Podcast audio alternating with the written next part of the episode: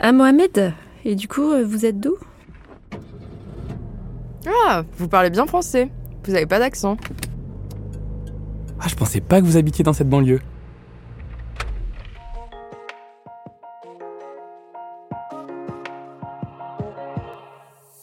Ce que l'on appelle le racisme du quotidien, ou encore le racisme ordinaire, est bien présent et peut s'insinuer dans nos conversations les plus anodines. Les connotations racistes de ces conversations n'ont l'air de rien, mais à force d'être répétées plusieurs fois par jour, jour après jour, elles minent la confiance en soi de celles et ceux qui les entendent, leur sentiment d'appartenance à la communauté nationale, leur conscience d'être un être humain égal aux autres. Ainsi, en fonction du contexte où elles seront prononcées et de l'état d'avancement de la discussion, une même phrase pour avoir une connotation raciste ou pas. Par exemple, le prénom, l'accent ou le quartier. Quoi de plus banal pour une discussion avec un ou une inconnue? Même si des mots prononcés à propos de ces sujets ne vous paraissent pas violents au premier abord, le message qu'ils peuvent véhiculer peut se révéler d'une très grande violence.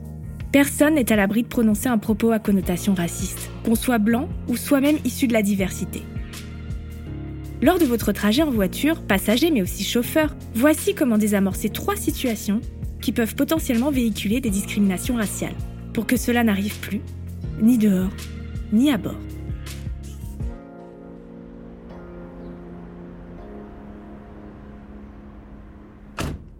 Ah, Mohamed Bah, Et du coup, vous êtes d'où? Lorsque cette question est posée, votre interlocuteur n'attend pas la même réponse d'une personne blanche que d'une personne qui ne l'est pas. Lorsqu'on demande à une personne blanche d'où elle vient, la réponse attendue est Marseille, Bar-le-Duc ou La Rochelle. Une ville, une région à la limite. Lorsqu'on demande à une personne racisée d'où elle vient, la réponse attendue est un pays, autre que la France. Rappelons-le, la population française est une des plus diversifiées d'Europe. Dès lors, les Français et Françaises ne sont pas tous et toutes blancs. Demander à une personne issue de la diversité d'où elle vient pour entamer une conversation, c'est une manière indirecte de lui faire comprendre Je pars du principe que tu n'es pas d'ici, tu n'es pas comme moi, nous sommes différents et je te le fais savoir. Chauffeur ou passager. Vous demandez à une personne issue de la diversité d'où elle vient. Peut-être que la réponse que vous attendez, c'est vraiment Bar-le-Duc. Mais la personne en face de vous ne peut sonder vos intentions et entendra peut-être autre chose. Elle pourra y voir une remise en question de sa francité, voire de sa nationalité française. Et que répondre en tant que personne issue de la diversité? Vous pouvez répondre avec humour et contourner la question en faisant mine de ne pas remarquer le sous-texte potentiellement raciste, et répondre donc Bar-le-Duc, si vous venez effectivement de Bar-le-Duc. Ou vous pouvez mettre la personne face à son préjugé plus frontalement. Je suis d'où? Bah, je suis français. Ou je suis française. Dans tous les cas, vous n'avez aucune obligation à dérouler votre arbre généalogique et votre histoire familiale. C'est votre vie privée. Vous n'avez pas à vous justifier face à un propos déplacé. Gardez à l'esprit que c'est la répétition de remarques faussement anodines qui crée de l'insécurité et du mal-être à long terme. Le racisme est quelque chose d'insidieux. Tenez-en compte lorsque vous abordez des questions d'actualité qui touchent à ces thématiques avec votre passager ou chauffeur. Pareillement, même en croyant bien faire, lorsque vous engagez la discussion avec une personne issue de la diversité, si vous ne parlez d'entrée de jeu ou uniquement que de racisme, c'est aussi une manière de la ramener à sa couleur de peau. Et ce n'est agréable pour personne.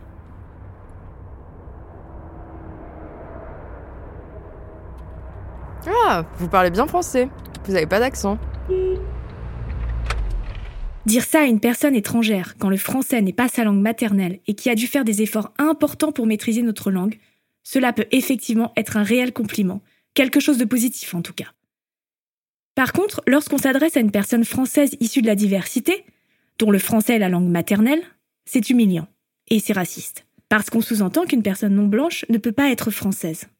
En tout cas, pas vraiment française. Pas autant que les autres. C'est supposer qu'elle est une personne qui vient de débarquer d'une contrée lointaine, qu'elle est étrangère, alors qu'elle est dans son propre pays. Les Français issus de la diversité n'ont pas d'accent lorsqu'ils parlent. C'est un préjugé violent et pourtant bien ancré dans notre société qui atteint toute personne, qu'elle soit chauffeur ou passager. Ce préjugé sous-entend qu'un Français est nécessairement blanc, et que tout ce qui ne correspond pas à ce prétendu standard est nécessairement étranger.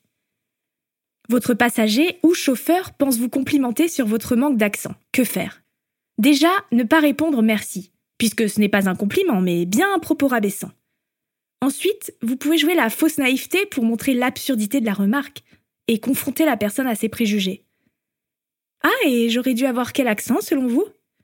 Ou encore Ah, mais pourquoi vous pensiez que j'allais avoir un accent? Vous pouvez aussi contourner la question pour mettre l'interlocuteur face à son propre biais raciste. Bah non, j'ai pas d'accent, je suis du coin.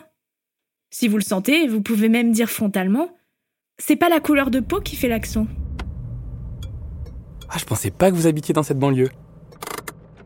Lors d'un trajet en voiture, il est tentant de parler de la ville dans laquelle on est en train de se déplacer. C'est logique. Ça fait longtemps que vous habitez ici? Vous aimez bien votre quartier? Toutes ces discussions sont classiques. L'adresse, le quartier de résidence, c'est une information personnelle et sensible d'une personne. Comme le chauffeur connaît la localisation où est pris en charge le passager, la balance des informations personnelles est déséquilibrée. Et pour la rééquilibrer, le passager peut être tenté de demander où habite son chauffeur. D'accord. Mais poser la question à une personne blanche et une personne issue de la diversité, ce n'est pas la même chose. Cela peut être ressenti différemment. Beaucoup de ces personnes font partie des populations reléguées en zones préurbaines des grandes villes, pour des raisons économiques et sociales. Le fait d'habiter dans ces quartiers peut être stigmatisant, car certains quartiers peuvent traîner une mauvaise réputation pendant des décennies. Si l'on est un habitant issu de la diversité de ce quartier, ce sont des aspects négatifs, des clichés du quartier qui vont nous coller à la peau. Une personne blanche qui habite dans le même quartier, quant à elle, pourra même être paradoxalement valorisée, car on la trouvera implicitement courageuse, à contre-courant, etc. Plus encore, inconsciemment, on considère que certains quartiers seraient des quartiers où il est inconcevable que des personnes issues de la diversité puissent habiter. Les centres-villes riches, les quartiers huppés, et qu'à l'inverse, les banlieues, les cités seraient des quartiers où habiteraient toutes les personnes issues de la diversité. Cette confusion entre la classe sociale et la couleur de peau est un des moteurs du racisme. Alors, que répondre en tant que passager ou chauffeur lorsqu'on vous dit que vous ne correspondez pas à l'image qu'on se fait de votre quartier? Une fois encore, vous pouvez retourner la question en jouant sur la fausse naïveté. Ah bon? Et vous imaginez le quartier comment, vous? Ou Ah, et vous pensiez que j'habitais où? La personne sera obligée de développer son préjugé raciste, ce qu'elle n'osera peut-être pas faire. Vous pouvez également mettre fin à ce sujet de conversation tout simplement, sur le mode de l'évidence. Eh bien si, j'habite ici. Ou encore, vous savez, ce quartier est très divers et intéressant, rien à voir avec la réputation qui lui est faite. Je vous encourage à y faire un tour.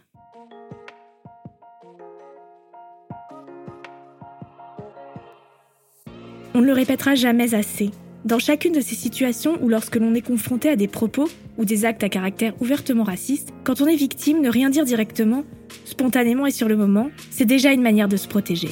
Se taire et attendre la fin du trajet, ce n'est pas manquer de courage ou de fierté. Parce qu'engager la discussion avec la personne qui tient des propos déplacés la confronter, cela a toujours un coût. C'est une énergie qu'on n'a pas tous les jours, tout le temps. Et c'est aussi prendre un risque, celui que la situation s'envenime et s'aggrave. Se protéger, c'est aussi parfois demander à descendre de voiture ou faire descendre votre passager qui tient des propos racistes violents. Que vous soyez la personne au volant ou non, signalez-la directement dans l'application Uber. À vous d'estimer quel est le comportement le plus adapté, celui qui vous mettra le plus en sécurité en fonction de chaque situation. Dans tous les cas, ne culpabilisez pas. Vous aurez choisi l'option qui vous paraissait, à cet instant-là, la plus sécurisante pour vous. À vous de choisir le bon moment pour réagir. Mais que ce soit pendant le trajet ou une fois descendu de voiture, agissez, c'est important.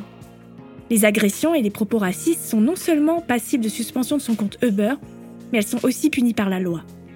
Injures, agressions et violences racistes, la loi punit sévèrement ces comportements illégaux et inacceptables. Vous êtes victime de propos ou d'actes racistes pendant un trajet Uber Vous pouvez le signaler via le bouton discrimination dans l'application. Dans tous les cas, ne restez pas seul. Parlez-en autour de vous pour que les violences racistes, ce ne soit ni dehors ni à bord.